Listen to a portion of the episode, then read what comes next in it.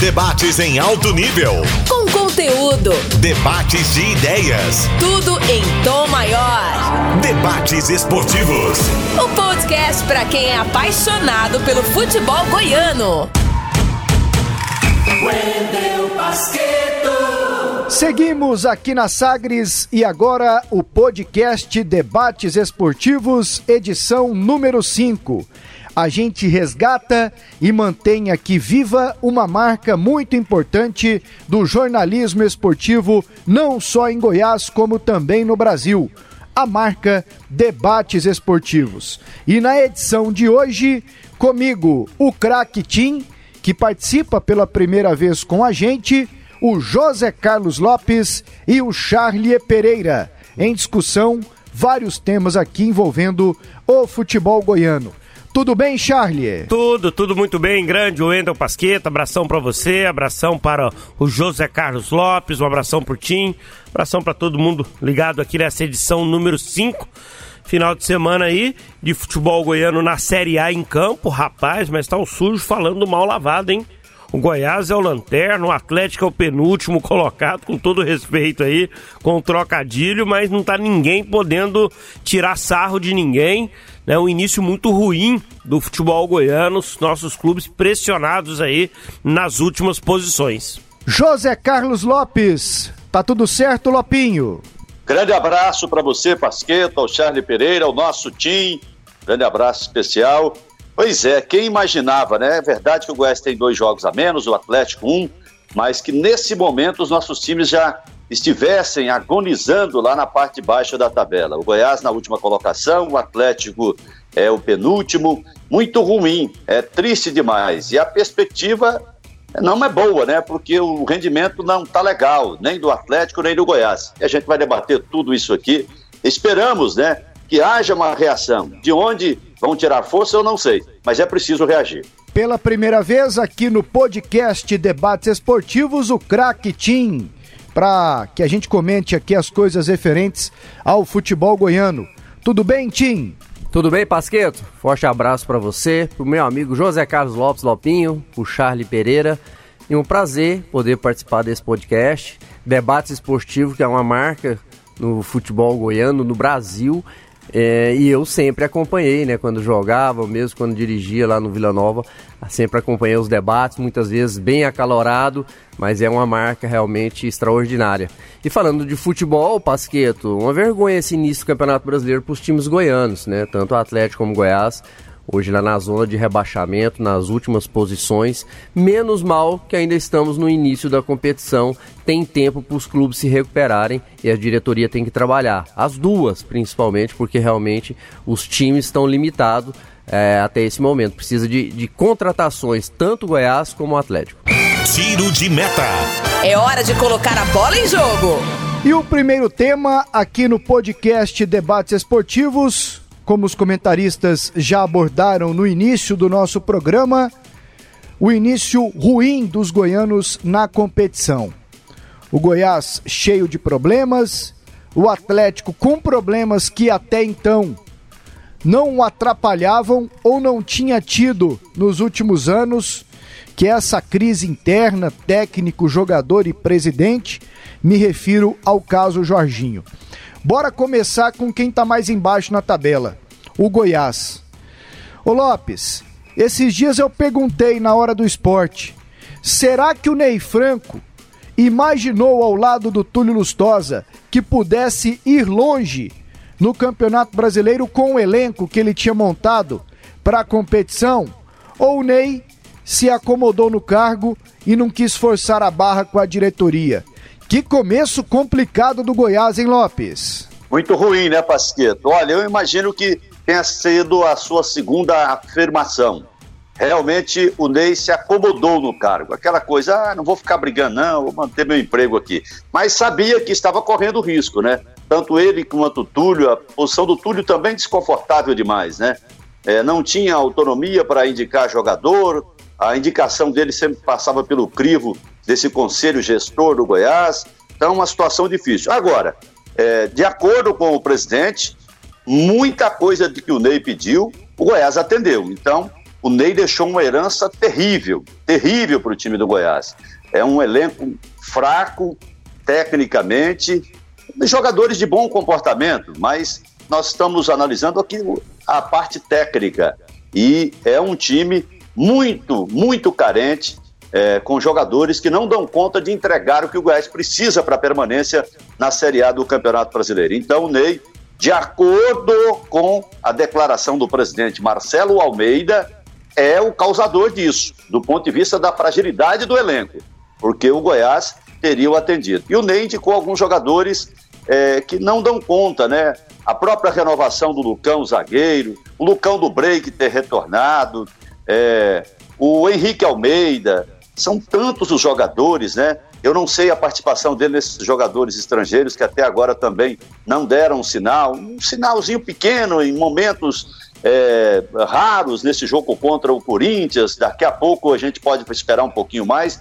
O certo é que o Goiás é, está muito fraco tecnicamente e se não houver uma qualificação, e quando a gente fala em qualificação, nós estamos pensando para daqui 5, 6 até 10 rodadas, porque o jogador de futebol é aquele trabalhador que não entrega o serviço imediatamente. Ele chega, faz um contrato milionário, bom salário, né, recebe às vezes até uma fortuna, e ele não consegue entregar o trabalho de imediato. Ele vai para o campo de treinamento, é, às vezes nem vai para o campo de treinamento, começa numa academia com trabalhos leves, e depois aí de 15, 20 dias é que ele está pronto para jogar, que é para onde ele foi contratado. Então, é, quando a gente fala do Goiás se reforçar, estamos imaginando que isso vai acontecer ainda, ainda mais 5, 6 até 10 rodadas, o que será um prejuízo enorme. Já passaram para o Goiás 5, né? Que o Goiás tem dois jogos a menos, então ele vai, vai ter aí mais pela frente, mais uma, quase que a metade do campeonato para ter um time ideal. Isso se conseguirem encontrar os jogadores certos, porque o Goiás agora não pode errar mais. Ele só pode inscrever mais sete ou oito jogadores nesse campeonato brasileiro. Então, a perspectiva é muito ruim, é tirar leite de pedra. O Thiago Largue vai ter que tirar leite de pedra, porque ganhar jogos, pontuar, sair dessa zona de rebaixamento com esse time aí vai ser uma tarefa muito difícil. E o Goiás precisa começar a remar o quanto antes, Tim. Tem apenas quatro pontos conquistados, é o lanterna do Brasileirão. Tá certo, como lembrou o Lopes no início aqui do podcast, tem dois jogos a menos do que a maioria, uma vitória, um empate, três derrotas, sendo duas delas em plena serrinha para o Fortaleza e também para o Corinthians. Fez só seis gols, tomou oito e neste momento um aproveitamento de quase 27%. O Goiás já está muito atrasado, Tim. Tá, tá muito atrasado e essa vitória, a única, foi em cima do, do no clássico contra o Atlético num jogo onde, que também onde não está bem e daqui a pouquinho a gente é vai falar disso. que é o vice é o, vi, é o penúltimo é o não é vice-líder é vice-lanterna é vice-lanterna. perdão Pasqueta e, e essa vitória do Goiás sobre o Atlético foi com o Atlético tendo 71% de posse de bola, onde o Atlético falhou nos dois gols, praticamente deu esses dois gols para a equipe do Goiás. Agora, a gente já esperava isso. A gente já esperava esse início complicado para o Goiás, e a gente falou lá atrás, devido ao elenco do Goiás não ser qualificado. E aí o Goiás veio a pandemia, veio aquele problema que teve que reduzir salário dos jogadores e utilizaram essa situação. É compreensível para não trazer as contratações, mas aí entra dentro do que o Lopes falou. O Ney Franco foi atendido, pelo que disse o presidente Marcelo Almeida, em, na maioria das suas indicações, quase 100% das suas indicações, e aí chega antes do Campeonato Brasileiro, todos nós víamos que, que, que, o Goiás precisa de reforços, mas aí fica aquela coisa do Ney, como que eu vou pedir mais reforços se, se os vários reforços que eu pedi e a, e a diretoria atendeu não deram certo? Então ele ficou meio que numa situação, Pasqueto, de acomodação. Eu trouxe, eu vou ficar quieto, vou falar que esse time dá conta, eu vou tentar fazer o melhor desse time aqui. E a gente já sabia que isso ia acontecer. Precisa muito agora o Goiás começar a não perder. O Goiás tem que pontuar. O Thiago Largue vai ter que fazer alguma coisa, organizar essa equipe com as peças que ele tem, muitas vezes peças que não estão rendendo e que a gente acredita que não vai melhorar. Lógico que tem alguns que ainda a gente vê alguma coisa que pode ser melhorado. O próprio Tadeu não está no nível que a gente sabe que o Tadeu consegue jogar e outros jogadores assim também. O próprio Rafael Moura a gente acredita que tem condições de render muito mais do que rendeu até agora. Um, um Vitor Andrade, um Rafael, um Daniel Bessa tem condição de melhorar, pró os próprios volantes e além dos garotos prata da casa que estão surgindo aí. Então o Thiago Largue tem um trabalho muito duro nesse momento de procurar pontuar parar de perder principalmente, porque vai só aumentando a crise. Já tem jogos aí nessa sequência agora que tem condições de vencer mesmo com um time limitado, vai enfrentar adversários que tem mais ou menos o seu, o seu tamanho aí, ou, ou a parte técnica mais ou menos do mesmo nível. Então precisa fazer isso até chegar os reforços. Já chegou o Edilson, que para mim resolve ali a, a situação do lateral direito, que é uma posição muito carente no Goiás hoje, é um dos pontos falhos da defesa do Goiás. Então precisa urgentemente a diretoria trabalhar, só que também já não é fácil, porque no mercado não tem tantos jogadores com qualidade disponível. Quem tem qualidade está empregado. Então é um trabalho duro também para o Arlen Menezes, para o Dr. Mauro achar esses jogadores. E eu estou convicto, viu, Charlie Pereira, de que o Goiás só melhorará contratando.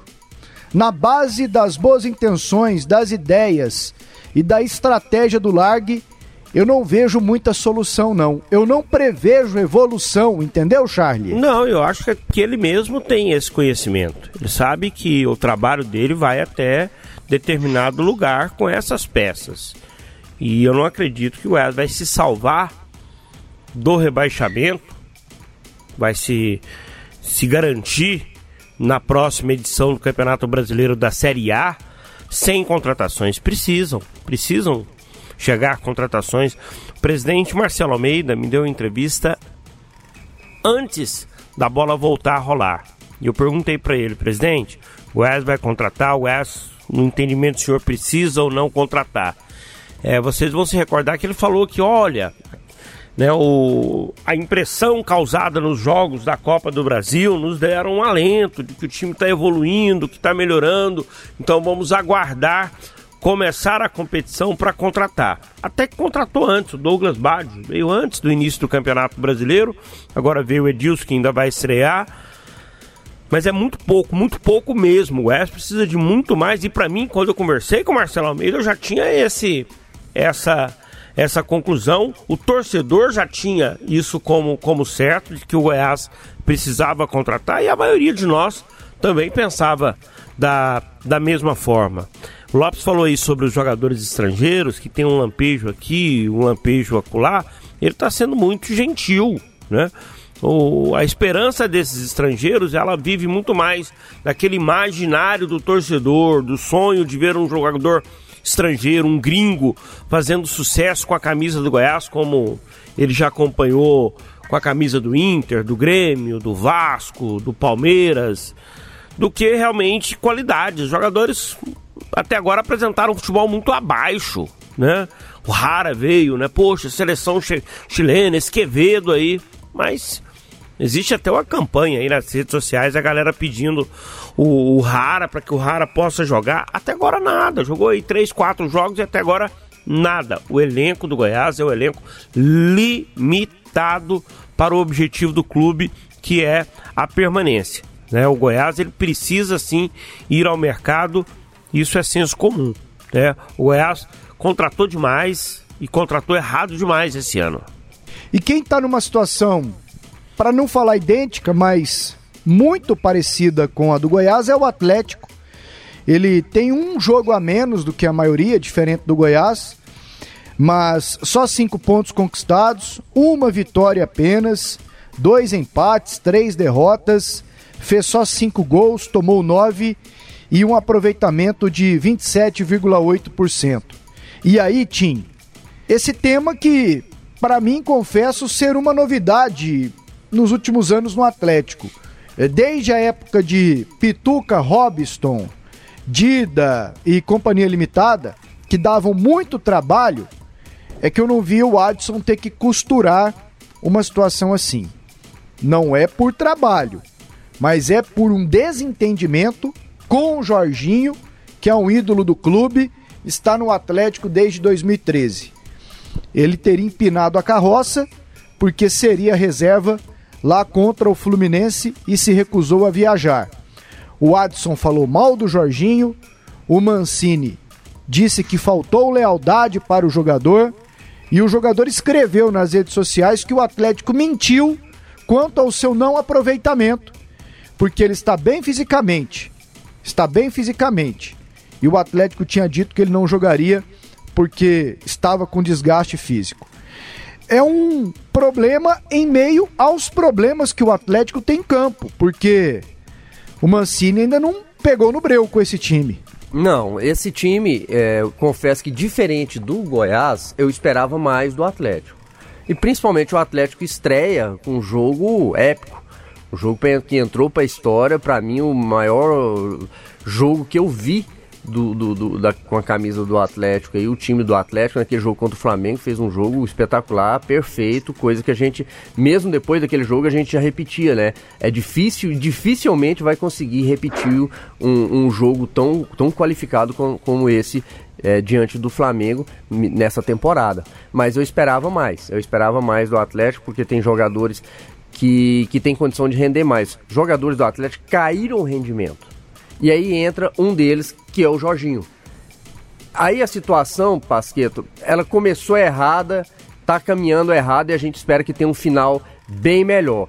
Porque a partir das entrevistas do Adson, do, principalmente a do Mancini pós o jogo contra o Fluminense, parece que o Jorginho não quis viajar. Parece não, ficou bem claro para mim, pelo menos, que ele não quis viajar porque ele perdeu a posição de titular. Aí é um erro grave é um erro gravíssimo que o Jorginho comete. Porque, por melhor que ele seja, por ter uma história maravilhosa dentro do Atlético, aí já com 300 jogos, ele não poderia fazer isso. Até porque ele saindo da equipe, muita gente ia achar errada a saída dele. Eu, inclusive para mim, por pior que o Jorginho eh, estivesse jogando, eu não o tiraria, porque é um jogador diferenciado que um momento ou outro ele pode, ele pode fazer é, prevalecer esse talento. E para mim, o Atlético sempre dependeu muito do bom futebol do Jorginho. Para mim, estava quase que ligado uma coisa a outra. O Jorginho joga bem, o Atlético vence. O Jorginho joga mal, o Atlético perde. Mas quando ele toma essa decisão, ele deixa até a situação do Wagner Mancini numa situação mais cômoda porque ele puxa, o, ele deixa, faz com que o, o Wagner Mancini vá para o lado do presidente e a gente sabia que a situação do Wagner Mancini era muito, ele estava muito pressionado. Se o Jorginho acata, normalmente vai para o banco de reserva, a gente já ia comentar, pelo menos eu, como um erro do Mancini, ia colocar uma pressão a mais. E aí com, com as derrotas ia ficar quase que insuportável a situação do Mancini. Mas quando ele toma essa atitude, ele erra de forma grave. Só que aí o Atlético erra também erra também. Quando ele tenta é, é, esconder a verdade. Ou não postaria nada, o atleta não poderia, deveria ter postado nada, ou posta a verdade. Já joga logo lá a situação. O Jorginho não viajou porque pediu para sair do Atlético, não aceitou a questão de ser reserva na equipe. Quando ele mente para tentar amenizar a situação, aí fica, aí o Atlético também erra e aí o Jorginho piora a situação quando ele vai para a rede social, faz aquele texto falando que não é verdade. Então, sim, uma situação muito complicada. Ficou um clima muito ruim, ficou um clima muito difícil e agora entra o bom dirigente. O Adson é um baita de um dirigente, ele precisa contornar isso aí, porque ficou um clima muito difícil. Ele não pode abrir mão nesse momento de um talento do Jorginho, a não ser que realmente tenha uma proposta financeira que, que vale que vale a pena, que vale a pena pro Jorginho sair e aí sim o Jorginho segue a carreira dele. Caso contrário, ele vai ter que ajeitar essa situação aí para manter o Jorginho, porque o Jorginho é importante e muito no Campeonato Brasileiro. Charlie, foi bom o Tim ter falado no Adson, porque para muitos aqui é um pecado criticar o Adson Batista. Sim. O Adson tá naquela categoria de dirigente que tem fã-clube aqui em Goiânia. Nas redes sociais você fala mal do Adson, criticando o trabalho dele, já vem gente com quatro, cinco pedras na mão. Só que foi bom o Tim ter falado do Adson, porque eu acho que eu vou traçar aqui um paralelo que pode culminar com a sua análise e deve culminar é, para a campanha ruim que o Atlético faz aqui até agora. O Atlético inicia o ano com um técnico, manda embora, Cristóvão, né?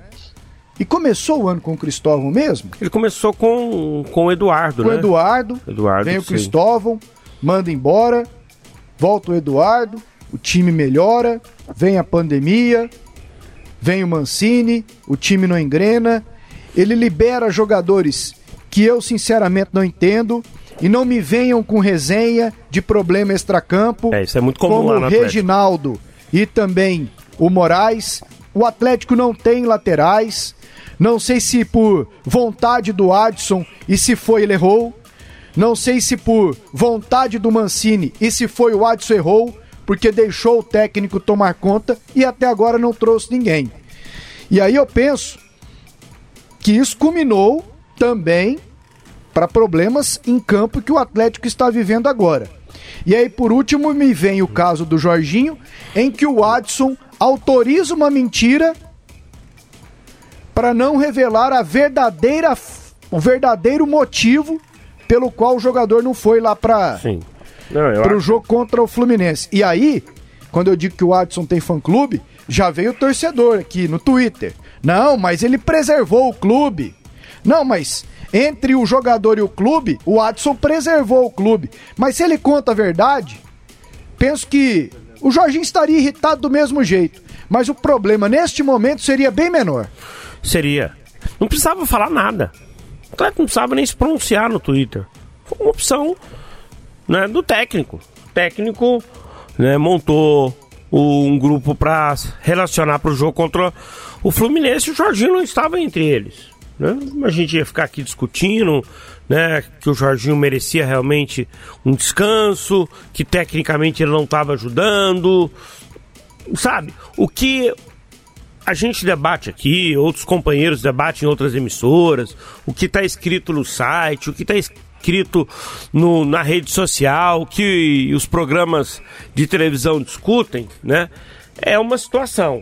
Agora, quando você participa efetivamente para pautar esses programas, esses debates com uma notícia que não é verdadeira, aí você, sabe, perde a, a credibilidade. Você perde a credibilidade. Peraí. Hum, Nós estamos tratando de um assunto e ele começa com uma mentira. Né? Pesou mal demais pro Atlético. Acho que se, se o clube pudesse voltar atrás, aí no caso o Adson não teria feito isso. Eu pelo menos quero acreditar nisso, essa situação, essa justificativa de que é para preservar o jogador, preservar o clube. Aí você mente? Não. A mentira ela não serve para preservar ninguém. Mentira é mentira. Né? Mentira é mentira. Minha mãe sempre me ensinou assim, meu pai. Mentira é mentira. Ponto. Agora, toda essa situação do Jorginho, ela, ela foge um pouco da, da situação do, do Mancini, das cobranças em cima do Mancini. A gente tem que entender que o Atlético é penúltimo colocado. Jogou bem contra o Fluminense? Jogou quando perdeu um homem. Tava com um jogador a mais. Hudson expulso. Aí, né, era, era uma coisa natural. Ué. O esporte aqui, quando perdeu um jogador contra o Atlético, ele sufocou o Atlético, pressionou, pressionou, até chegar o gol. O Atlético, da mesma forma, pressionou o Fluminense, teve mais posse de bola, foi melhor no segundo tempo, até chegar o gol. Mas o trabalho do Mancini continua sendo um trabalho sem bons resultados. Eu fiz jus ao meu slogan, que foi dado aqui pelo Cajuru Lopes, de um mais detalhista. Eu conversei demais para explicar o meu ponto de vista aqui sobre a situação do Atlético, incluindo o Adson. Eu fui a lá Vitor Emanuel nas coletivas. Um beijo para o vovô Vitor Emanuel, de quem eu gosto muito. Arremata essa do Dragão aí com tudo que você ouviu até agora, Lopes. Pasqueto, tem aquela máxima, né? De que você engana muitas pessoas por um tempo, mas você não engana todo mundo por todo o tempo. E no futebol a gente tem muito disso, dessa enganação, dessas mentiras. E num ambiente de mentira, a gente vai acompanhar isso, esse resultado aí, ó, essa crise estabelecida no elenco do Atlético num momento tão difícil. É, por quê? É, vocês já explicaram muito bem, né? Todos explicaram muito bem. Num ambiente de mentira, não vai prosperar, não vai para frente. E agora vão ter que todo mundo é, dar a mão à palmatória, todo mundo tem que calçar a sandália da humildade para reconhecer. Né? Todos vão ter que reconhecer que erraram. E aí, para corrigir esse erro, é a reconciliação. Agora, todos precisam provar. Nesse ambiente aí, o Adson Batista, que recebeu de mim até recentemente o título de melhor dirigente do futebol goiano no momento, no momento, historicamente é o Ailê em todos os tempos e está longe para o Adson caminhar nesse para chegar nesse patamar do Ailê Pinheiro, muito longe, muito distante, mas dei a ele esse título de melhor dirigente do futebol goiano. Agora, em Campeonato Brasileiro da Série A, foi bateu e voltou, bateu e voltou. Ele precisa provar. Ele precisa provar que dá conta de disputar uma série maior, de ser competente também com o time dele, como Atlético, na Série A do Campeonato Brasileiro. Isso ainda não ocorreu. O Mancini também está precisando de um trabalho de alta afirmação. E o senhor Jorginho, que é o craque, que é o diferencial do Atlético, também precisa provar na Série A. Então, todos eles precisam ter esse reconhecimento. Ó, eu sou bom, eu fiz 300 jogos, eu tenho dois acessos, tá? mas depois do acesso, não aconteceu. O Jorginho também não aconteceu na Série A. O Mancini há muito tempo não faz um bom trabalho. Está devendo há muito tempo um trabalho de Série A. Ele fez trabalhos bons em Copa do Brasil, mas em Série A também está devendo. Então, é um grupo que é, se juntou no Atlético e que poderia, é, eles juntos, é, conseguirem essa diferença que eles ainda não tiveram numa Série A do Campeonato Brasileiro. Jorginho, Adson Batista e Mancini. E agora eles brigam. Tecnicamente, analisando o caso, o Mancini é, poderia tirar qualquer jogador do time, inclusive o Jorginho, e eu fui um dos primeiros a falar isso aqui. Ele vai mexer na pedra angular, ainda disse isso. Ele vai mexer na pedra angular do time? Não sei. E ele mexeu, teve coragem. O Gilvan era outro intocável, ele mexeu. Agora, é, como o Charlie observou, deu resultado, mas com o Atlético tendo um jogador a mais. E o Fluminense já com a vantagem do placar, que normalmente acomoda, time ganhando, normalmente, de, de, principalmente naquele momento, o Atlético era o último colocado, você acomoda. É preciso ver o rendimento do Atlético daqui para frente, analisar tecnicamente. Mas o Mancini teve a coragem que muita gente duvidava que ele teria, de mexer nem jogadores até então intocáveis, o Jorginho e o Gilvan. Para resolver essa confusão, é preciso ter muita humildade. Se não tiver humildade, se a soberba continuar prevalecendo e a mentira, eles vão atolar até os chifres nessa crise. Parada obrigatória. Vamos ouvir e debater o que disse o boleiro, o professor, o Cartola. Solta a entrevista. E na sequência aqui do podcast Debates Esportivos, já mudando de assunto, o Charlie Pereira bateu um papo com o Thiago Largue, novo técnico do Goiás. Tá mal até agora. Dois jogos, duas derrotas.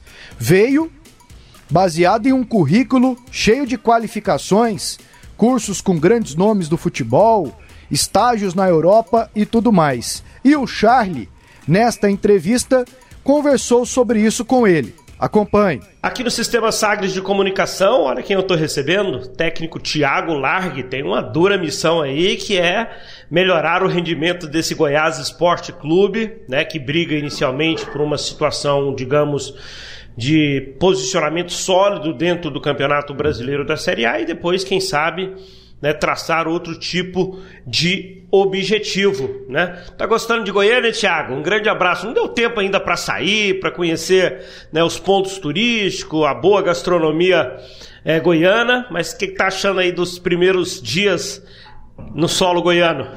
Bem, prazer falar com você, com os espectadores e ouvintes da Rede Sagres. É, realmente aqui em Goiânia o tempo, desde que a gente chegou, está sendo muito corrido muito trabalho desde o do sábado é, passado e do jogo, dia do jogo contra o Atlético. A gente chegou aqui, viajamos na madrugada e de lá para cá foi só trabalho, CT, Serrinha e hotel. Então a gente ainda não teve tempo de conhecer um pouco melhor Goiânia, mas já vi que é uma cidade é, tranquila, de bem espaçada, né, com, com lugares bastante interessantes. E, e, e, sem aquele grande trânsito, né? Então, isso aí, os deslocamentos também estão sendo bem é, favoráveis. E aqui é trabalho, vamos tentar fazer o melhor aqui pelo Goiás. A gente está bastante comprometido, a gente está vendo um grupo que quer trabalhar para fazer o Goiás uma boa campanha nesse Campeonato Brasileiro. Clark, eu queria tocar com você sobre alguns assuntos da sua qualificação para chegar onde está. Mas antes, só uma pergunta sobre o Goiás. Do que você tinha de informações antes de chegar, conhecer o grupo, começar a treinar? Né? As informações bateram, né? ou você viu um cenário de maior dificuldade? Bem, a, as informações bateram é, em relação a um elenco comprometido, um elenco que quer vencer que quer jogar um futebol com qualidade, que eu acho que é o que o torcedor esmeraldino merece e quer ver. E, e, jogo a jogo, acho que a gente vai construir uma equipe melhor. É, futebol, a gente sabe que é, é processo, é trabalho contínuo e, e, a entrega deles no treino, nos treinos está acontecendo e a gente vê já uma evolução do jogo passado para o jogo de ontem. Apesar do resultado não ser esperado, mas a melhora no desempenho foi visível. E, e, e a gente vê também jogadores de qualidade. É, jogadores jovens em que são patrimônio do clube, o que é bastante importante a gente utilizar, dar oportunidade. E, e a nossa missão é fazer um, uma grande competição, crescer devagar. Pontualmente, acho que o Goiás vai precisar se reforçar em algumas posições-chave e que, o, que vai até ajudar mesmo os próprios jogadores da casa. Então a gente espera aí com, com o trabalho de todos, com esse desejo de vitória, seguir fazer uma boa caminhada. Quero falar sobre a sua qualificação. Você buscou se especializar em cursos na CBF e na UEFA? Sim, exatamente. Curso da CBF, você é, dividiu sala de aula com quem? Teve quais instrutores? Como é que é a dinâmica dos cursos da CBF no seu entendimento? Bem, o curso da CBF é, ele é mais recente né, do que o curso da UEFA, então ele é um curso que vem melhorando uh, ao longo do tempo. O primeiro que eu fiz foi já entrando no nível A, é, devido às minhas é, é, meu currículo. E tive aula, por exemplo, com o Carilli, tive aula com o professor Medina, que é um professor de áreas sistêmicas, né? É, professor Parreira também me deu aula. É, e na turma tinha César Sampaio, tinha é, o Jardine, que é um treinador novo que está na seleção, sub-23 sub olímpica, né? Enfim, bastante, bastante gente jovem, mas mesclando também com profissionais experientes. Sem dúvida nenhuma, uma troca de experiência fantástica e única. E na UEFA, você também tem especialização na Europa. Queria saber como é que foi é, buscar esse tipo de curso num outro continente, com uma outra dinâmica, certamente. Como é que foi essa experiência? Você fez o curso na Itália. Sim, foi na Itália, na, na região da Toscana, que foi em Pisa, no caso. É, entrei lá no nível B, né, que são cursos por níveis. Então, se eu não me engano, tinha nível E, D, C e aí, devido à experiência, eu consegui já entrar no nível B, o que foi bastante importante, que lá o curso já é desenvolvido há muitos anos, a UEFA se organizou para o futebol europeu, né, como um todo, está bem estruturado. E a gente vê que as seleções europeias, de fato, vêm fazendo boas campanhas, que os clubes europeus fazem grandes competições e que os treinadores europeus também estão, muitas vezes, ganhando um mercado que por muito tempo foram de brasileiros, né? Como no leste europeu, ou no, no, mundo árabe, ou na Ásia, no Japão e na China. Isso tudo é, é uma questão de organização e, e, o curso na Itália foi bastante produtivo. A Itália também vem remodelando o, a, o seu estilo de jogo. A Itália não quer mais jogar naquele futebol só de defesa e, e contra-ataque. E, e, também é um processo que eles vão passar por lá, porque ficaram fora da última Copa, foram eliminados na primeira fase na Copa de 2014, então eles também querem uma evolução do futebol italiano. Isso já vem sendo notado né, com o crescimento dos clubes italianos nas ligas europeias. Tiago, é, no curso da CBF você teve experiência, por exemplo, de trabalhar com. de, de, de, de estar na sala de aula com esse técnico da seleção brasileira. Os cursos da UEFA, eles permitem esse tipo de contato? Sim, sim, também permitem. É, é, porque eu não dei continuidade lá, né? Fiz, fiz o módulo B lá, e no caso eu fiz o A e o PRO aqui. E aqui, de fato, eu, eu também tive na sala de aula com o Tite, é, com o Mano Menezes, com o Dunga, com ex-jogadores como Belete, enfim, Alexandre Galo. É, muita gente da nova geração, né? todo mundo aí, experientes e, e, e é, que eu quero dizer assim, nova geração, mas também os experientes que não têm, porque a qualificação, como ela é nova, ela colocou mesmo os profissionais experientes dentro da sala de aula. Então, como eu falei, Renato Gaúcho estava na, na, mesma turma, enfim, então é, é, foi um, um, curso em que o profissional brasileiro agora sim ele está se qualificando é, melhor, ele está estudando melhor e a gente sabe que isso é importante tanto para a qualidade do futebol aqui dentro quanto para representar o país fora no estrangeiro. E passa a ser exigência, né? As confederações estão exigindo, exigindo né, essa qualificação de todos os profissionais. Como curiosidade, quanto curso, custa um curso lá na UEFA, né, né desse, desse módulo B que você, você fez? Bem, eu não lembro bem, mas, mas não era. Acho que aqui do Brasil é mais caro. É, acho que lá era em torno de mil euros. Aqui, aqui, no Brasil, mas, eu, eu, eu, vejo muito técnico reclamando é, que tá bem salgado o preço. É, aqui, aqui o preço é salgado. E você teve que apresentar alguma tese para conclusão do, do, do, curso? E que tese foi essa? Lá tive. Aqui é, é um, um trabalho que chama análise e observação de treinamentos. É diferente. Então aqui a gente vai fazer um estágio, ficar é, num clube, no caso de Série A, para o nível Pro. Eu optei por fazer em Portugal, tive a possibilidade de fazer no Braga que é um clube que lá no, no futebol português está sempre disputando o terceiro ou quarto lugar. Ele é, é tá, tá sempre é, não, ele não consegue muitas vezes disputar com o Benfica e com o Porto, mas às vezes com o Sporting ele consegue. Então disputa terceiro e quarto, mantém uma média de desempenho bastante interessante lá para o futebol português, disputa a Europa League. E na Itália, sim, tive que fazer uma tese, descrever um texto, montar treinamento, elaborar e foi um, eu, eu utilizei sistemas de jogo de posição em que o trabalho de superioridade numérica é importante, ocupação de espaço e ter superioridade numérica.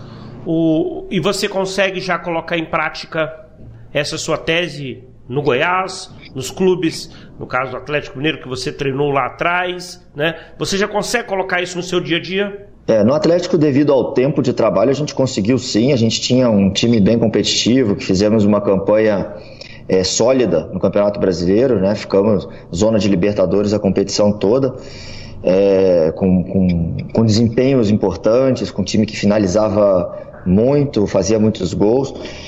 É, e aqui no Goiás a gente está iniciando esse trabalho. É, os jogadores estão comprometidos, a gente já consegue o desempenho no treino, ver evolução num jogo como foi o de ontem, é, em relação ao jogo anterior contra o Vasco.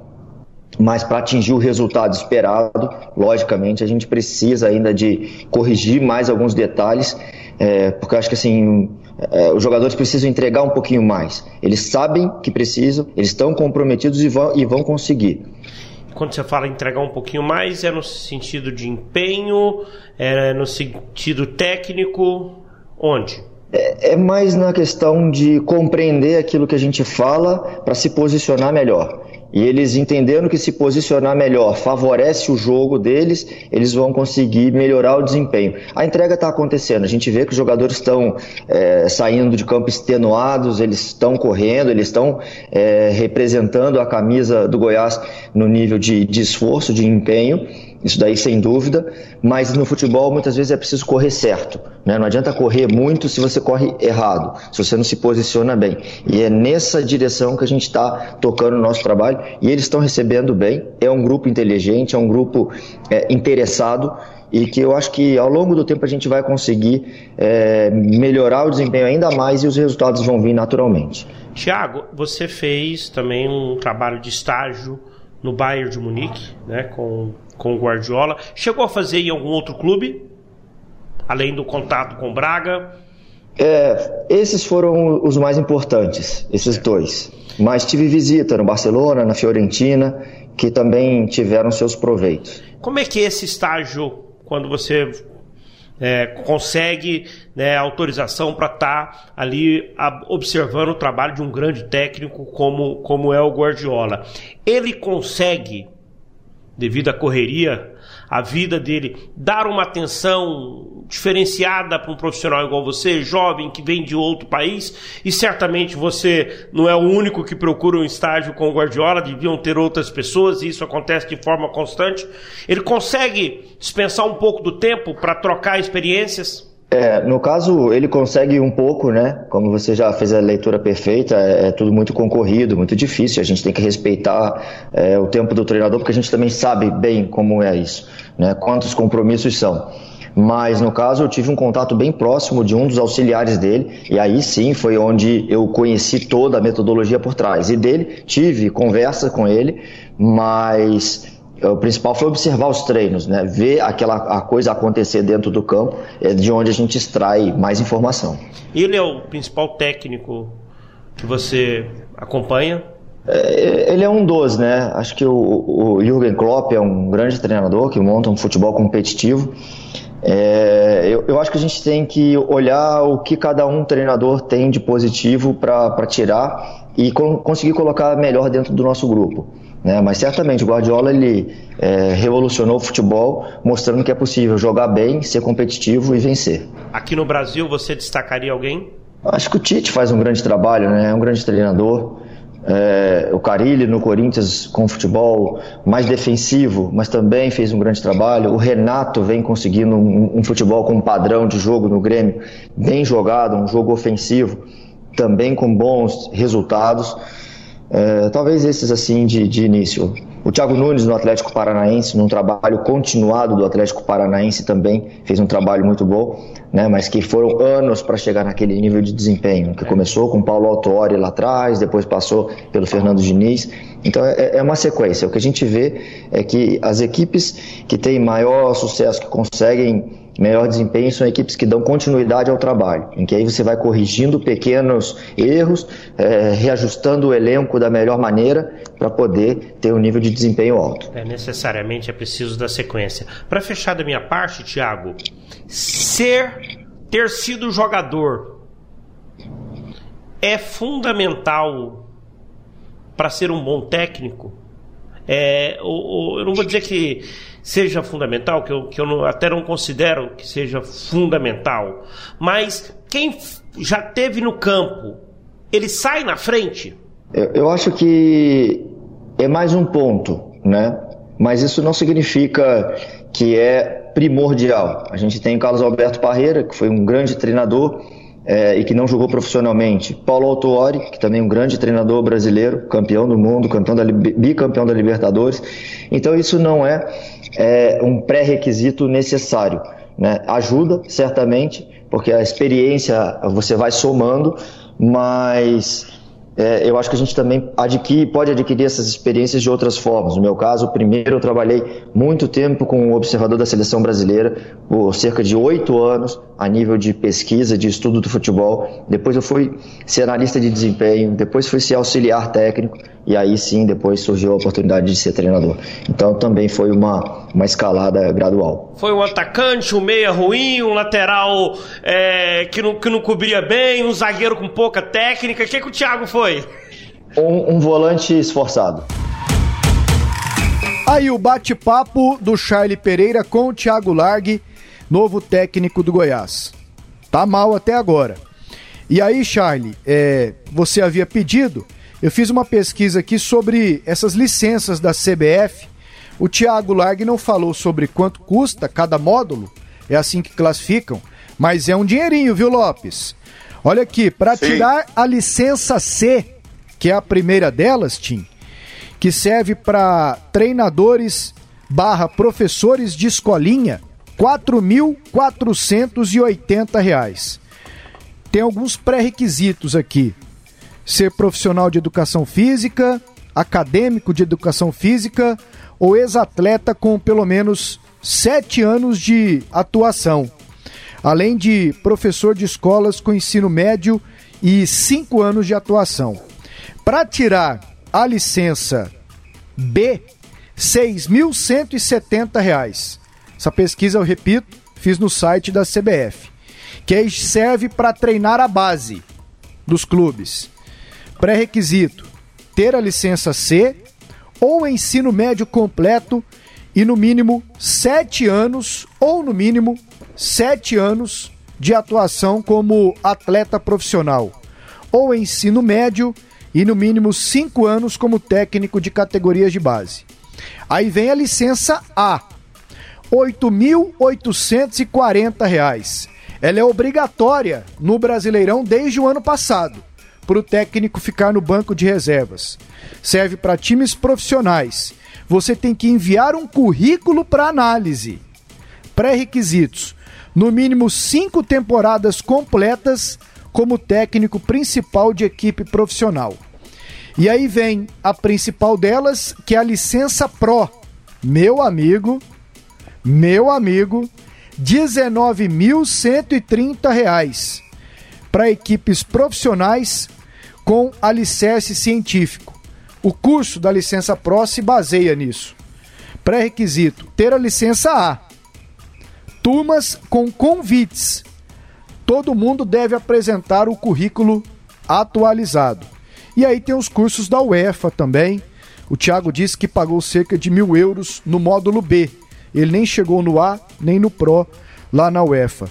Ô Lopes, para ser um técnico assim qualificado aqui no Brasil não é baratinho não, hein? Então, Pasqueto, antigamente era só a experiência, né? É, que se contava, não tinha esse controle científico sobre a qualificação dos treinadores. Agora, eu entendo que seja um passo importante. Eu só espero que não seja é, cursos é, faz de conta, né? Ela faz de conta que tem conteúdo, faz de conta que é, tem qualificação. Eu acho que é um passo importante. A educação é bem-vinda. Tudo que você pergunta na vida é como é que um país se desenvolve? É pela educação, né? pelo cuidado com a saúde é, do, do, dos seus habitantes, da sua população. Então, acho que a educação ela é bem-vinda em qualquer segmento. E no futebol ela chegou muito forte aí com a, esses cursos para os treinadores de futebol. Agora, é, tem muita coisa também. Você vê que o, do jeito que o Renato Gaúcho fez, ele fez jogando futebol na praia, é, não levou tanto a sério. Eu acho que precisa ser levado a sério, sabe? Você não pode, é, como disse antes, é o faz de conta. Não pode ser por aí. E, e também não pode ser um referencial apenas é, de, de status. É, eu estive com o Guardiola, eu estive no curso B da UEFA. Não pode ser apenas um referencial da importância é, que um treinador passa a ter porque esteve com o Guardiola. Na verdade, o, o Thiago Largue deixou claro que ele teve contatos com um auxiliar do Guardiola. Com o Guardiola, muito pouco. Então, é, é, eu, eu entendo isso como sendo importante, mas é preciso ser levado a sério, é preciso aprofundar na parte de conteúdo desses cursos e não só no referencial da importância, como citei aí do Guardiola. Eu não sei se você já quer a análise da entrevista completa ou só a parte da qualificação é, desses cursos que ele fez, né? Ele tem ah, esses todos os cursos, é, a A e o, e o Pro aqui no Brasil e tem ah, também essa, esse curso B lá na UEFA. É, se você gostaria só de ficar essa parte da qualificação, só a gente entraria no que disse toda a entrevista do Thiago Largue. Pasqueto? Não, nós vamos entrar. Deixa eu analisar primeiro essa parte da qualificação, porque eu tenho mais uns detalhes aqui que eu pesquisei, Charlie. Hum. É, o Thiago Largue, ele tem autorização para treinar o time na Libertadores. Ele tem todas as qualificações. Quando eu fiz a pesquisa, ele não tinha acertado aqui com o Goiás ainda. E aqui no Brasil, quem tem essa qualificação e autorização via Comembol. Na Comembol, via CBF. Tite, Abel, Adilson Batista, Parreira Carilli, Jorge Jesus, que foi embora, Gesualdo Ferreira, que foi embora, Felipão, Ney Franco, Vanderlei Luxemburgo, Zé Ricardo, Mano Menezes, Thiago Nunes, Wagner Mancini, Dorival Júnior, Renato Gaúcho, Fernando Diniz, e o Sampaoli. O Thiago se qualifica automaticamente com todos os cursos. E aí, sobre o da UEFA, hum. eu pesquisei aqui no blog do jornalista Jorge Nicola. O ex-lateral direito Mancini, ele está se qualificando para treinar qualquer time na Europa. Jogou no Atlético Mineiro, né? Atlético Mineiro, jogou na Roma, jogou na Inter de Milão, era bom de bola. E aí, automaticamente, quando vier para o Brasil, tá ok. E lá no Brasil, alguns brasileiros que têm a qualificação máxima, Charlie. Lá no Brasil, não, desculpe, lá na Europa. O Silvinho, que esses dias treinou o Lyon. O Toninho Cerezo. O Leonardo. O Milton Mendes, aquele que estava no São Bento, se envolveu em um caso de assédio, tá até parado. E o próprio Mancini que eu citei aqui. O... As coisas mudaram, Pasquito. Sabe? O mundo ele vai mudando. É, é, é uma mudança constante. Né? Hoje os técnicos eles precisam estar muito mais qualificados do que antes. Né? A dinâmica é, de treinamentos lá atrás era uma, de preleção era uma, de relacionamento com o jogador era uma, né? de relacionamento com o jogo. Né? Antes a questão técnica pesava demais, demais, demais. Hoje ela continua pesando, mas em muitos momentos a questão física, a questão de organização tática, ela ela pesa, ela chama mais a atenção. E esses cursos são muito voltados para essa questão técnica, eles precisam desenvolver teses, né, explicar a tese, né, ter um embasamento para esse material que eles produzem, né? E vem sendo é, formada uma nova geração de técnicos. E muitos dos técnicos que já estão aí há muito tempo no mercado, se eles olharem para essa situação com desdém, eles vão ficando para trás. É igual na nossa área, gente. Na nossa área de comunicação. Se a gente achar que por exemplo, vamos pegar aqui um fato novo para nós. As redes sociais que surgiram aí, né, que não tinham de repente há 10 anos atrás como existem hoje. Se a gente virar as costas para essa situação, para essa tecnologia, né, a banda vai tocar e a gente vai ficar para trás. Então eu vejo que esses cursos aí, eles vêm para ajudar demais os profissionais, né, os técnicos e uma nova geração está surgindo, né, e com esses conhecimentos e com a capacidade podem daqui a pouco, né, colherem grandes resultados. Tim, o povo tem que estudar hoje para ficar ali no banco de reservas. É, hoje, Pasqueto, em, toda a vida do, do ser humano, você está sempre aprendendo, você tem que estar tá procurando sempre melhorar. E essas qualificações eu acho interessante, eu acho muito importante. Hoje o futebol ele é muito mais estudado do que antigamente. Hoje um treinador ele tem a obrigação de ver, de estudar o seu adversário, saber qual a forma que ele joga, para ele, ele procurar achar a melhor maneira de enfrentá-lo. E, e, te, e, procurar, acima de tudo, a melhor maneira de conseguir vencer a partida. Então o futebol ele virou muito isso, hoje ele é muito mais estudado. Hoje, é, você precisa estar tá sempre mais antenado em questões táticas, em questões de, de, de, marcação. Hoje o preparo físico aumentou muito. A questão física hoje ela é fundamental. Antigamente sempre se falava só de talento, não falava tanto de, de questão física, de força. Então você precisa realmente estar tá, tá se qualificando e estar tá melhorando a cada dia. O que eu não acho interessante aí da CBF, e por isso eu acredito que a CBF sempre tem que, na pandemia, pandemia, a gente falou muito disso, a CBF tem que ajudar os clubes. Tem que ajudar mesmo porque ela arrecada muito. São os valores. Os valores que você trouxe aí são valores altos. Principalmente, não falo nem da, da, licença Pro aí, da licença A, porque são treinadores que já estão há muito tempo no mercado e a gente sabe que treinadores que estão aí, principalmente na, na Série A do Campeonato Brasileiro, falando aqui do, dos treinadores no Brasil, ganham salário é, astronômicos, vamos dizer assim, né? Agora, para quem quer começar, às vezes um, um, um estudante que saiu da, da, da, da faculdade querendo dar aula na escolinha, então tem que rever isso aí, porque a CBF arrecada muito, arrecada muito, e os valores estão muito altos aí, precisa de ser revisto. Agora, em termos de qualificação, de aprimorar, e o Thiago Largo fala, fala muito aí do, das pessoas que dão os cursos, e eu tive o prazer de trabalhar com, com, com Parreira, tive o prazer de trabalhar com Medina, que ele fala aí, que o João Paulo Medina, trabalhei lá no Inter. Então são pessoas que realmente têm uma qualificação excepcional, tem condições de realmente ensinar e muito para quem está fazendo os cursos. Lopes, você gostaria de comentar a entrevista também? Fique à vontade. Então, Pasqueto, a parte que ele fala aí é, do conteúdo do trabalho dele, ele traz alguns dados importantes Ele fala da base, né, dos novos valores que ele viu rapidamente já, é, de jogadores que precisam ser valorizados, mas chamou a atenção de reforços pontuais em posições-chave e que esses reforços serão importantes, inclusive para esses jovens. Eu acho que ele está certo. Eu acho que aí é que ele vai fazer a diferença. Ele vai ter que acertar nessas indicações. Porque se o Goiás ouviu o Ney Franco, por que não ouvir agora o Thiago Largue?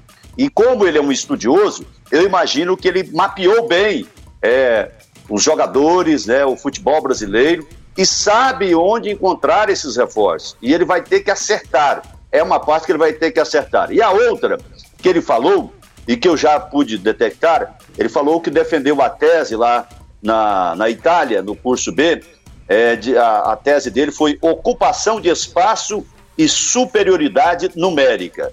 Dois pontos aqui, ocupação de espaço. Naquele primeiro gol que o Goiás toma, o Goiás tinha cinco jogadores dentro da área contra dois do Corinthians. Eram três contra dois. Então aqui é, você tem a, a, superioridade numérica e a ocupação de espaço. Então estava mal ocupado ali. O Goiás toma aquela bola na Lopes, área ali que era, poderia até, até que estava bem ocupado, Lopes. Só que não tem ocupação de espaço, não tem boas intenções que resistam a um gol contra. Não tem ocupação de espaço, Lopes, que resista a uma furada na marca do pênalti com a bola no gramado, como fez o Rafael Vaz. Então, o... aí que ele já vai da teoria, que eu chamei a atenção para esse item, para explicar o que, que é teoria e o que, que é prática. Então, na teoria, ele já sabe, ocupação de espaço. O Goiás não ocupou bem aquele espaço, vai ter que ir para a prática. No segundo gol, que você fala da falha do Vaz, o primeiro pau, que a gente chama de primeira trave, a marcação mais adiantada ali para o lado do escanteio onde ele vai ser cobrado, a gente chama de primeiro pau, na marcação na primeira trave, ela estava desguarnecida, não tinha um marcador eficiente ali para subir. Né? Não tinha um Rafael Moura, não tinha um Fernandão, não tinha um Sandro que poderia estar ali. Então a bola passa e cai exatamente na marca do pênalti, cai no miolo da zaga do Goiás. Então foi um erro muito grande. Eu espero que ele faça essa correção, porque o Goiás tem muito disso. Tem, é, ocupa mal o espaço e não sabe é, utilizar da sua superioridade numérica. Quando, por exemplo, tinha cinco jogadores na área contra dois do Corinthians e ainda assim o Goiás tomou o gol. Então acho que ele tem é, que corrigir muita coisa. Aquela parte que ele fala, ah, tem que ser ex-jogador de futebol para ser treinador? Nem sempre. Ele cita dois bem-sucedidos aí, o Carlos Alberto Parreira, que foi a tetracampeão do mundo, é, o Alto Ori, eu nem sabia que ele não tinha sido ex-jogador. Então são dois grandes vencedores. E ele tem que superar isso, ele foi um volante cabeça de bagre, ele tem que superar isso com o trabalho, com essa teoria, mas evidentemente passando para a prática. Não adianta ter teoria e não conseguir fazer isso prevalecer no dia a dia do time que ele vai treinar, que é o Goiás. Debate com a galera. Voz para o torcedor. E agora, aqui no podcast Debates Esportivos, vamos ouvir um áudio de um torcedor do Atlético, o Biratã Francisco, que deixou uma pergunta pra gente. Alô, galera da Sagres, aqui é o Biratã Francisco, torcedor do Atlético. Hoje moro em Tocantinópolis, no Tocantins, como professor da universidade. É, mas sou de Goiânia, de Campinas, né? E, e acompanho o futebol goiano e, e, e acompanho o, os debates esportivos desde a década de 1990. A provocação que eu faço hoje para os debates, é para nós também, torcedores, e para vocês da crônica, é que nós sempre, quando o time chega na, na Série A, pode ser o Atlético ou outro time goiano, a gente quer mudanças, quer reforço, quer re, pessoas de renome, mas até o momento, o que a história do futebol goiano nos mostra é que a casa tem sido a redenção do futebol goiano, né? Tanto no, no, no time do, do, do Goiás como no Atlético os melhores, as melhores campanhas foi com soluções caseiras e foi com, com, foi com pessoas da casa do futebol goiano que estavam enraizadas no futebol goiano. Né? E, so, e agora sobre o momento do Atlético, é, em que ponto o Mancini tem sido melhor do que o Eduardo Nascimento? O desempenho do Eduardo Nascimento, que é da, que é da, lá da base, que é técnico do Atlético, da comissão permanente, tem sido muito melhor. Como os jogadores também, como Moraes, né, como Moacir, eles têm sido melhor do que os jogadores que têm sido colocados no, no time do Atlético. Aí o Biratã Francisco, saudoso, né? da época em que os times revelavam bastante e montavam equipes que conseguiam ir bem no Campeonato Brasileiro. Mas aí uma observação. Hum. Já tem um tempo que o Atlético não faz isso. Ele citou alguns nomes que estão no clube há um tempo bom, mas que não foram revelados no Atlético. Como, por exemplo, o Moacir, né? E o Matheus, que estão aqui desde o ano passado. O último que foi revelado pelo Atlético, e aí eu acho que deu certo, foi o Luiz Fernando. Sim. Em 2016, que foi importantíssimo no, no Brasileiro Série B. E é, É e o talismã. E é importante hoje até do ponto de vista financeiro. tá Exato. Tentando 500 mil pro Atlético aí. Agora, no Goiás, o Lopes vai lembrar, vocês aqui também, o Tim jogou contra, o Charles é bem mais velho do que eu. É, Você pega o time de 96, quando o Paulo Gonçalves assume, ele coloca um monte de gente da base. Pega o time de 94, quando o Walter Nascimento assume, aquele time era 70% da base. Com o Baltazar ali, o Paulinho, o restante. Zé Teodoro. E o Zé Teodoro, o restante só gente da base. E o Augusto, o restante gente da base. Né? Tinha o Márcio, jogava o Richard em 96, mas em 94 é, tinha o Reidner, tinha o Adriano, o Formiga. Marcelo né? Borges. O Marcelo Borges estava no elenco, o Kleber Guerra no gol em 94 e 96. Aí eu tô com o Biratã nessa, Charlie. Olha, o, o Atlético faz tempo que ele não tem um time igual esse que você destacou do Goiás, com quatro, cinco jogadores da base. Né? Faz tempo, faz tempo que tem. O Vila também faz tempo que não tem, né? Faz um bom tempo. O Goiás, ele ainda consegue O último inserir... do Vila que deu certo Ah. foi o de 95. É, que tinha 90 e tantos por cento vai só lembrar da o base, time daqui a né? pouco. Agora, o Goiás ele consegue, mesmo não tendo um volume tão grande de jogadores da base no, na formação titular, mas ele consegue inserir um, dois, três jogadores e consegue fazer dinheiro com, com esses jogadores que ele, que ele dá sequência. Hoje no time tem quem? O Jefferson, Ratinho, né? O David Duarte joga muito e poderia até jogar mais se não fosse a contusão no ano passado. Então o Goiás consegue fazer isso. Consegue fazer isso. Negociou agora há pouco o Léo Senna, uma baita negociações, 4 milhões de reais. O Atlético faz tempo. Faz tempo que não consegue. Nessa era, nesse novo Atlético de 2005 para cá, o Atlético não conseguiu. Ele pontualmente revelou um ou outro jogador, outro que está aí se destacando, Luciano, que veio para cá, mas o Atlético acabou não conseguindo fazer dinheiro nele, fazer uma grande negociação com ele, mas mas é o, o Atlético ele não consegue. Né? O Biratã é saudosista aí e ele tá de convir. O Atlético não consegue dar né, uma, uma sequência para jogadores da base. E agora muitos jovens estão saindo. A gente viu um lateral indo pro Internacional, zagueiro indo pro Corinthians. Eles estão saindo jovens com 15, 16 anos, sem sequer ter oportunidade. Hoje, qual jogador que o Atlético tem da base? Um jogador que o Atlético tem da base, que tá no elenco, que vira e mexe, é aproveitado. Não tem, não tem. Ô Tim, em 95, que nós lembramos aqui, aquele time campeão goiano era quase todo da base, até o técnico, né? O Até Paulinho o- Benga. Até o treinador. E foi um time, e eu sempre falo isso nas minhas, quando sempre dei entrevista, foi o título mais importante que eu tive, justamente por isso. Porque era um time com 90 e 95% de jogadores é, feitos em casa, na base, o Paulinho, treinador caseiro. Foi, mas tudo aconteceu, Pasqueto, devido àquele ano da dificuldade financeira. Porque se o Vila tivesse a condição financeira boa naquele ano, não teria utilizado a maioria daqueles jogadores. E não souberam, dentro do Vila Nova, aproveitar aqueles jogadores após a, conquista do título. Tanto que o Vila, de todo o elenco daquele, daquele time lá, só vendeu. O único que foi negociado em definitivo foi o Rony. Eu depois fui emprestado para o Inter, o Luciano foi emprestado duas vezes para o São Paulo e para a Portuguesa. Mas dentro do que diz aí o Biratã, Pasqueto, é, fala muito de campeonato brasileiro. É lógico que o importante no campeonato brasileiro, se você conseguir. Primeiro passo no campeonato brasileiro que eu vejo de mais importante é você fazer um, um campeonato tranquilo, um campeonato seguro, um campeonato onde você consiga ir é, terminar nas melhores posições, nas me melhores colocações, como o Goiás já foi lá atrás em, em várias vezes, foi, foi várias vezes, não, foi terceiro, já fez várias boas campanhas. No ano passado mesmo terminou em décimo, que di diante do elenco que tinha foi uma boa campanha. E diante disso, quanto mais jogadores prata da casa você tiver, melhor é para o clube, porque você é, aumenta a possibilidade de negociação. Mas o mais importante é fazer um campeonato bem feito. É, o Atlético tá aí com praticamente sem nenhum jogador da prata da casa, nenhum jogador da base, emprestou o Moraes aí, que era um, um jogador que poderia ter feito parte desse elenco aí, poderia estar tá ajudando nesse momento que o Nicolas não tá bem.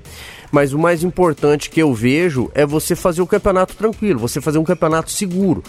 Lógico, repito, se tiver muitos jogadores da base, quanto mais jogadores da base, melhor. Mas se a gente pegar também o Goiás nesse início de campeonato brasileiro, não tá bem. Tem muitos garotos da base lá que daqui a pouco podem ajudar, podem ser a solução, mas você apostar tudo em vários jogadores da base de uma vez é um risco muito grande, porque você acaba às vezes não dando certo, você não tendo os resultados, que é importante, e, e ao mesmo tempo você ah, pode estar tá perdendo uma joia que se tivesse num time mais qualificado, realmente renderia mais bons frutos pro Goiás, como o Goiás conseguiu aí com o Eric, com o Tolói, com o Eliton nesses últimos anos aí, conseguiu revelar e vender grandes jogadores e mesmo assim fazendo boas campanhas, revelam, consegue negociar jogadores que às vezes não foi revelado no clube. E o grande exemplo foi o ano passado conseguiu fazer com que o Michael rebentasse naquele time que era um time mediano. Imagina se aquele time do Goiás no ano passado fosse um, um time melhor e o Michael jogando o que estava jogando, poderia ter sido negociado por um valor muito mais alto. Então, para mim, o primeiro passo é você fazer o campeonato brasileiro tranquilo, seguro. Se puder ter jogadores da base, melhor ainda. E o Largue disse agora há pouco, Lopes, que gostou dos jogadores da base é, no treino até agora, nos treinos e no jogo diante do Corinthians. E a lembrança do Biratã foi muito boa, né? Especialmente nas grandes campanhas do Goiás, sempre com jogadores formados na Serrinha. É, nós tivemos, na verdade, Pasqueta, não existe uma receita pronta para o futebol. Se tivesse essa receita, você prescrevia, aviava e pronto, estava resolvido o problema do futebol. Não existe isso. É, o Goiás, a primeira campanha, grande campanha dele em nível nacional, foi com um time muito bom da base, claro que eu estou falando a partir dos anos 80, porque de 73 até os anos 80 teve aquele timaço lá, né, com aqueles jogadores fantásticos, mas eu me refiro a partir de 80, em que você teve no mesmo time, você tinha Zé Teodoro, Gilson Jader, é, o, jogavam no mesmo time, né, o Adalberto, você tinha o Carlos Alberto, o Luvanor e o Cacau todos eles formados na base do Goiás. Quinto colocado no Campeonato Brasileiro. O de 96 você já citou, o de 94. Mas a melhor campanha do Goiás foi com esse time aqui, ó, que você vai perceber que não tem praticamente um jogador formado no Goiás. Arley, Paulo Baier, André Dias, André Leone e Júlio Santos, três zagueiros, e o Jadilson. Kleber Goiano, Kleber Gaúcho, Rodrigo Tabata e Romerito. Rony Souza, técnico Geninho, esse time que foi quinto colocado, foi, perdão, terceiro colocado terceiro, do campeonato em 2005. Então, veja a, como é que não tem receita. Lá em 83, eu citei aquele monte de jogadores da base e com aqueles convidados, né? O Edson, é, o Braz, é, o Washington, o Ney, mas não tem uma receita própria. O Atlético teve lá os times já com muitos jogadores da base, né? Com o Marçal, com o Valdeir, com o Júlio César, depois com o Lindomar e o Romerito, enfim, com vários jogadores formados na base do Atlético. Mas o, o, time que mais fez história foi esse aqui de 2016, foi o time que eu mais vi jogar futebol de uma maneira, ganhou o campeonato com o pé nas costas da Série B, com Clever, Matheus Ribeiro, Marlon, Lino, Romário, Pedro Bambu, Michel, Magno Cruz e Jorginho. Gilcinho e Júnior Viçosa. Nem o Luiz Fernando não aparece aqui entre os titulares desse time. Então, não existe uma receita própria. É, você vê que agora, nesse momento do Campeonato Brasileiro, tem aquele problema de entre safra. Né? É um, um termo usado aí do agronegócio, né? Difícil usar para ser humano, mas você tem a safra e a entre safra. Nós estamos passando por uma entre safra muito grande na formação de jogadores, porque é, você vê, o Flamengo é um, é, um, é celeiro de revelação de craques. Você não tem praticamente ninguém da base do time titular do Flamengo. Você tem o Palmeiras com o Patrick de Paulo e o Gabriel Menino, que são dois titulares é, no time atual do Palmeiras, em meio a tantas contratações. O Cruzeiro revela muito, hoje tem o Kaká e mais um, o Gabriel lá, é pouco. É o Atlético Paranaense, que também revela muitos, tem poucos. O Goiás, que também é outro time formador de jogadores, é, com poucos jogadores e com essa dificuldade técnica enorme. Então não há uma receita pronta. Na verdade, você vive. É, agora, o que ele e eu entendo o que ele quer chegar, é valorizar. Aí sim, sempre colocar como prioridade. E aí você, mesmo colocando como prioridade, você passa por esse período de safra e entre safra. Chutão dos comentaristas. E agora, o momento do chutão dos comentaristas. Eu adoro essa parte aqui, o Lopes também, né, Lopes? É, você vê um craque como o Tim e dá chutão. Ele não é para dar chutão, né, gente? Um craque como ele. Chutão é, é pro Pasqueta, é pro Charlie, é pra mim. É eu sou ruim, viu, Lopes? Chutão, eu já vou afirmando que eu sou ruim nesse chutão, rapaz. Já vou dar uma Pasqueta e o Charlinho sabem bem. Eu não falo nada. Flamengo e Fortaleza, Lopes. Flamengo, 2 a 0 Tim. Flamengo, 3 a 1 Charlie. 2 a 0 pro Flamengo. Corinthians e Botafogo, Tim. 1 a 1 Charlie. 1 a 0 pro Corinthians. Lopes. 2 a 1 Corinthians. Ceará e Santos, Charlie.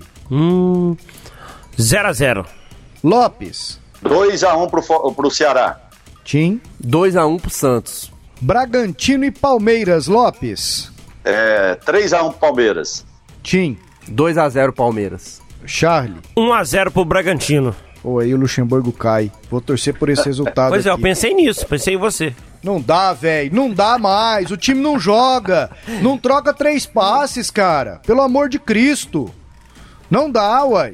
São Paulo e Fluminense. Lopes. Meu Deus do céu. 1 um a 1 um. Tim. 1 um a 0 São Paulo. Charlie. 2 a 0 pro São Paulo. Internacional e Bahia. Tim. 3 a 0 Inter. Charlie. 1 a 0 pro Inter. Lopes. 2 a 0 Inter. Faltam aqui ainda quatro jogos. Vasco e Atlético Paranaense, Charlie. 1 a 0 gol do Cano. Cano joga onde? No Vasco. Tim. 2 a 1 Vasco. Lopes. 2 a 1 Vasco. Atlético e Grêmio, Lopes. Eita! Que coisa, hein? 1 a 0 pro Atlético.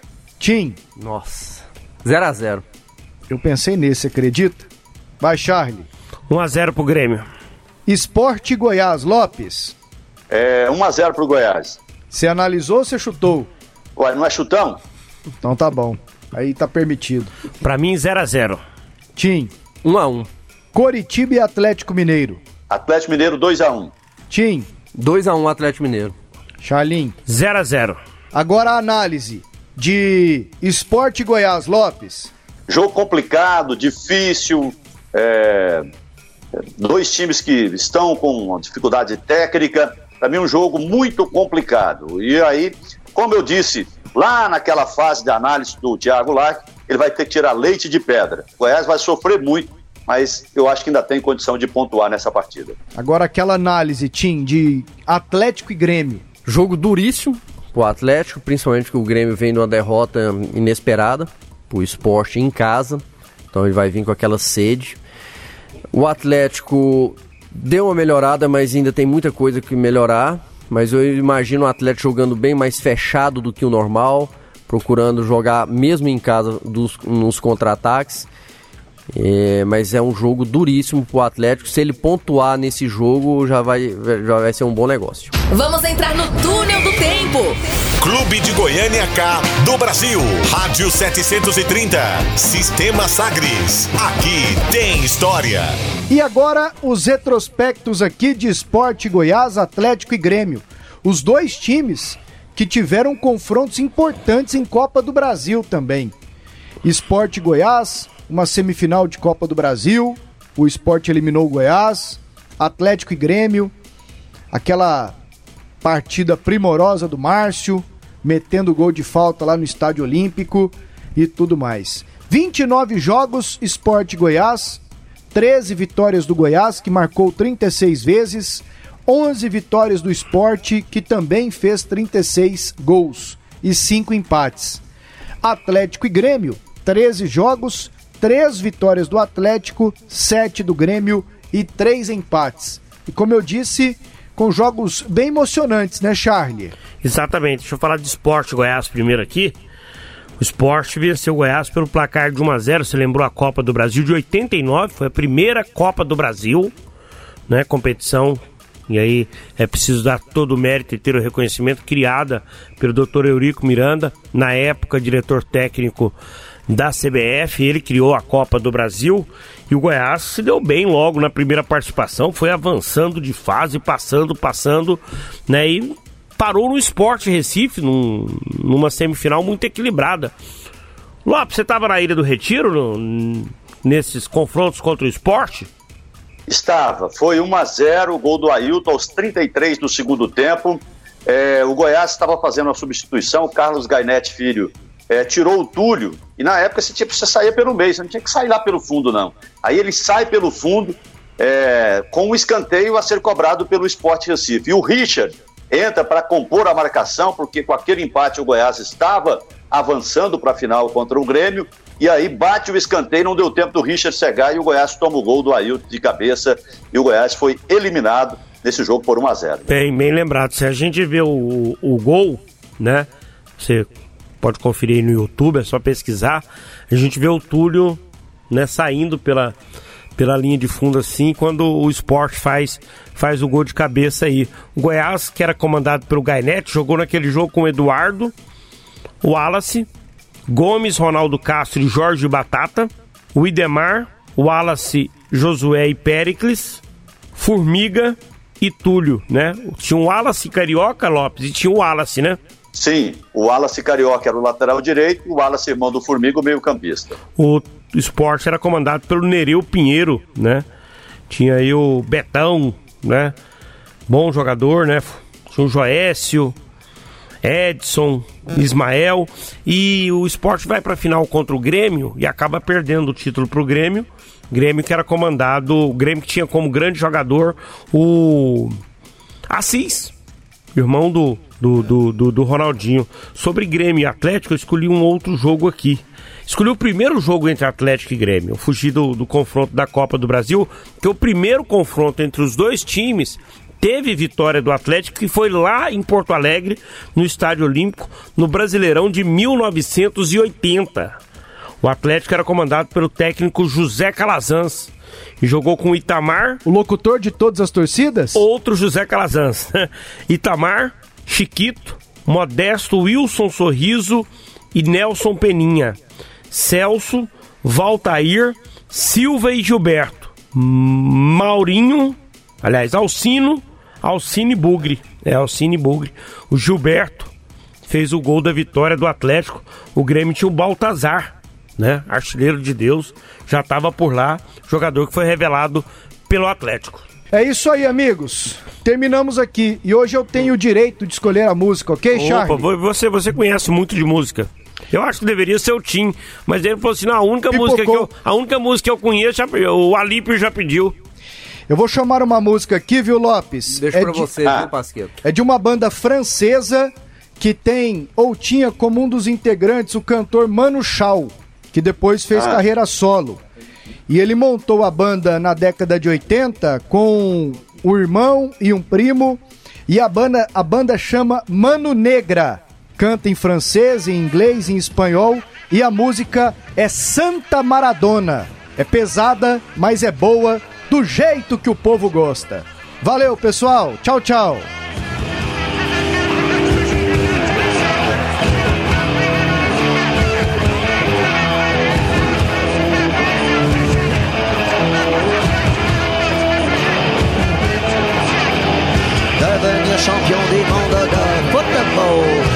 devenir champion du monde de football, devenir champion du monde de football.